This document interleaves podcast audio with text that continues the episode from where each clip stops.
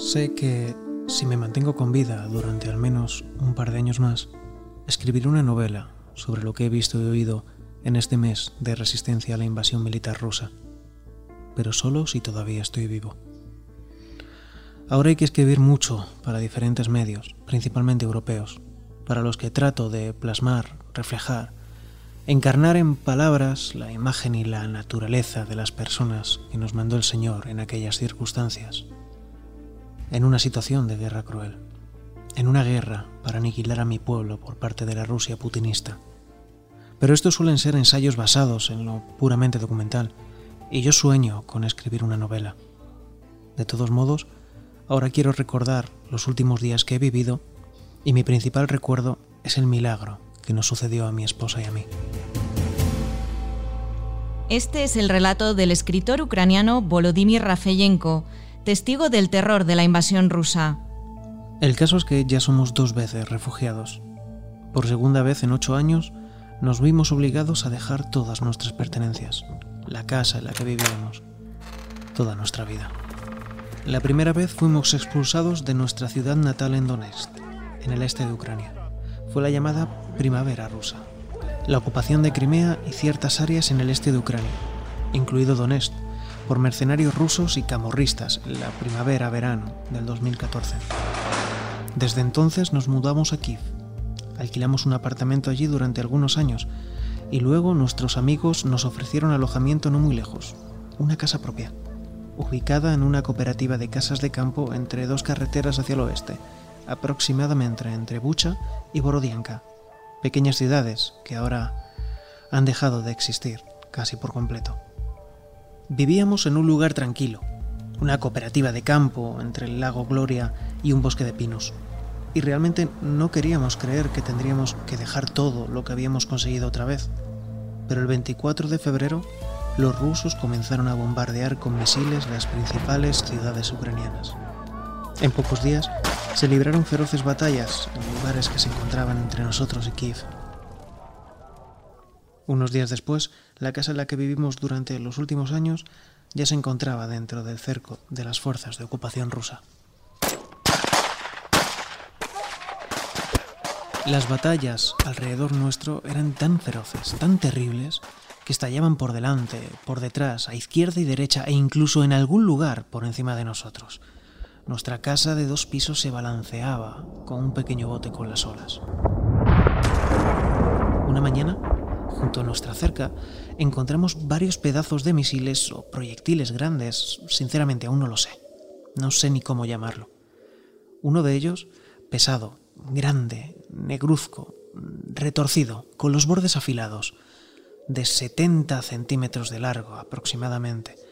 Llevaba algo así como un número de serie, algunos números y letras. Y aunque no pudieron decirme nada, por alguna razón los miré largo y tendido. Probablemente simplemente porque las letras por sí mismas suelen ser símbolos que contienen un significado y en este instrumento de la muerte parecían completamente inapropiadas.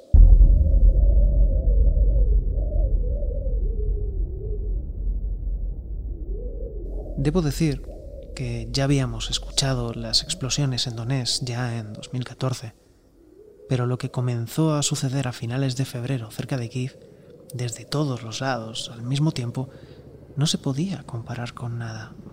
Retumbaba de día y de noche. También pasaban aviones y helicópteros. Se produjeron combates con artillería pesada y con ametralladoras. La casa se tambaleaba, pero aguantó. Salíamos de vez en cuando a respirar porque Estar sentados en la casa constantemente no tenía sentido, sobre todo porque no teníamos sótano y porque las delgadas paredes no protegían de nada. Tal vez solo del viento y del frío, aunque realizaban esta función de manera bastante básica, porque esta casa se construyó como una casa de veraneo y solo mucho más tarde se instaló una calefacción de gas. Cada día la situación empeoraba, aunque el día anterior parecía imposible. Por suerte, no estábamos solos. Había otras personas que vinieron aquí en los primeros días de guerra porque pensaban que sería más seguro estar en el campo que en la ciudad. Por eso, En las primeras semanas de guerra, solo en nuestra pequeña cooperativa campesina de siete calles vivían 99 adultos y 34 niños. Pero llegó el día en el que en las urbanizaciones cercanas, la luz, las comunicaciones e Internet desaparecieron casi simultáneamente. Y está claro que sin comunicación, nuestra situación de encierro en este continuo horror se hacía cada vez más evidente. Sin embargo, a los pocos días nos dimos cuenta que en algunos lugares del bosque se podía pillar cobertura. Por la mañana, después de algún tipo de desayuno, los vecinos iban al bosque e intentaban pillar cobertura.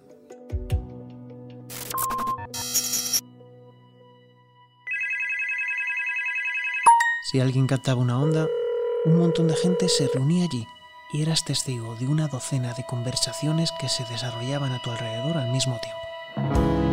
Alguien gritaba a su madre que no se preocupara, pero la madre no le oía y él gritaba y gritaba. Alguien trataba de consolar a sus hijos que se quedaron solos en la ciudad. Alguien pedía que lo sacaran de ese infierno, pero al otro lado del hilo no entendían cómo podía ser que fuera imposible salir. Recuerdo como yo mismo gritaba al teléfono intentando comunicar con mi amigo Liubonir, ¿Kif todavía es nuestro? ¿Es nuestro? ¿Es Kif todavía nuestro? Y no escuché nada en respuesta, porque la conexión se cortaba constantemente. No había consuelo. Una abuela me abrazó y me dijo en voz baja, Kif sigue siendo nuestro hijo, no grites así. Justo ahora mi hijo y mi nuera se quedaron en Kiev y me aseguraron que los nuestros todavía aguantan.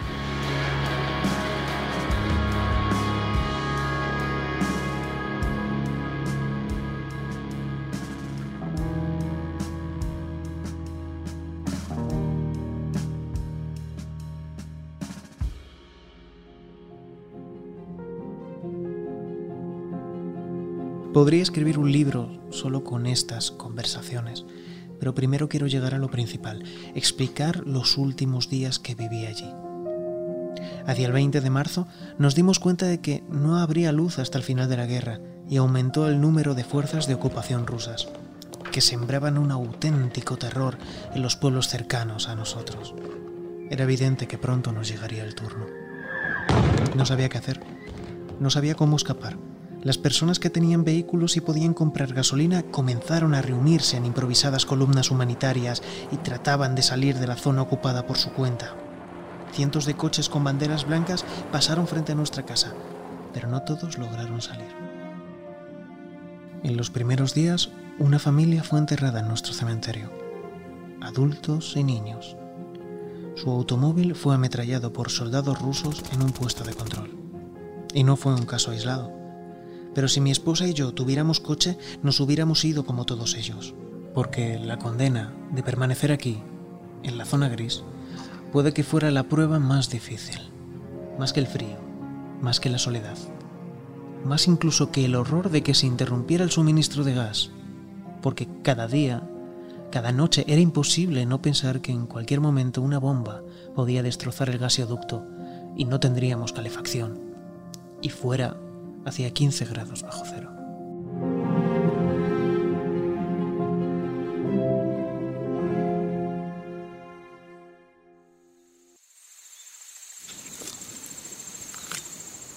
Salía al bosque todos los días y llamaba a mi amigo Lubomir. Estaba tratando de encontrar opciones para sacarnos a mí y a mi esposa. Y finalmente hubo algunos muchachos que aceptaron venir aquí a por nosotros y traer algo de ayuda humanitaria. La mera posibilidad de que esto dio sentido a la vida. Se fijó una fecha concreta. Mi esposa y yo estábamos preparados, con nuestras dos mochilas, y esperamos todo el día. Esperamos como si nunca hubiéramos esperado nada. Pero nadie vino a por nosotros. Yo, que encarnaba la esperanza para mi esposa, no podía levantar los ojos. Todavía estoy muy agradecido porque ella no lloró. Trató de sonreír. Esto es normal, dijo. Es una guerra. Nadie sabe ni siquiera si es posible. Esperemos lo mejor. Al día siguiente supimos que nuestro ejército no permitía el ingreso de automóviles a la zona ocupada porque era demasiado peligroso, y esta prohibición se extendió a los próximos días. Nadie sabía cuándo habría una nueva oportunidad para sacarnos, y nadie podía garantizar ni siquiera que la habría. Pero el 19 de marzo, los muchachos, esa gente audaz que nos intentó sacar la primera vez, decidieron intentarlo de nuevo. Lubomir nos dijo que tal vez llegarían por la mañana. Mi esposa y yo nos levantamos a las 3 de la madrugada. En la oscuridad, nos lavamos y nos vestimos y volvimos a revisar las bolsas. A las cinco y media de la mañana salí afuera y comencé a esperar. No había conexión con los conductores. Esperé cerca de la cooperativa rural e imploré. A las dos de la tarde vinieron a por nosotros. Poco después comenzamos a avanzar hacia los puestos de control rusos.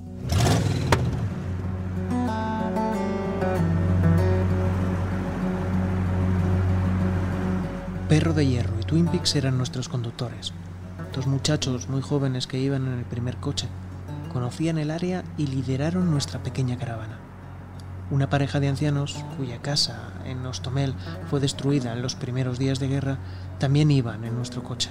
Este vertiginoso viaje solo fue posible gracias a estos muchachos.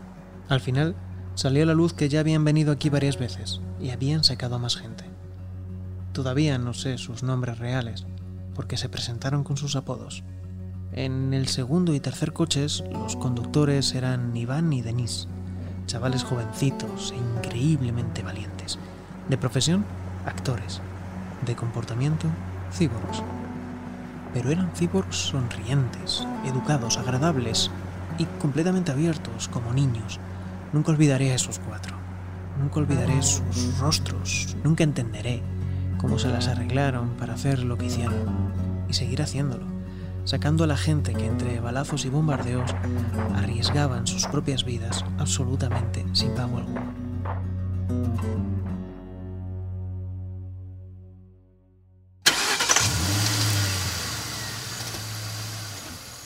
Condujimos muy despacio a través de las aldeas ocupadas y vimos tanques rusos. Otros blindados militares estaban parados justo entre las casas de los habitantes. Vimos hogares con los agujeros de las ráfagas de ametralladora. Vimos soldados rusos y un sinfín de su maquinaria destrozada. Intentamos comportarnos de manera natural, como nos aconsejaron nuestros guías cada vez que los invasores inspeccionaban nuestro coche. Todavía no entiendo qué significa comportarme de manera natural en tales situaciones pero pasamos todos sus puestos de control y sobrevivimos. Solo hubo un momento en que los rusos casi comenzaron a dispararnos, y solo seguimos vivos gracias al dominio y la firmeza de Perro de Hierro y Twin Peaks. Luego hubo puestos de control ucranianos, el largo camino hacia Kiev y la sensación de que estábamos soñando, porque no podía ser que habíamos salido con vida, pero por alguna razón fue así.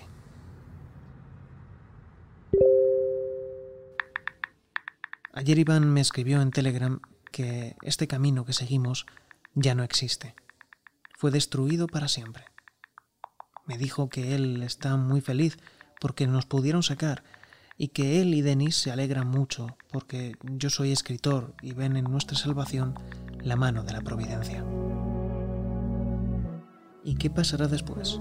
¿Quién ayudará a los que se quedaron allí? Me pregunté sin esperar una respuesta. Iván me contó que Perro de Hierro y Twin Peaks volverán a ir allí en los próximos días para buscar nuevos caminos.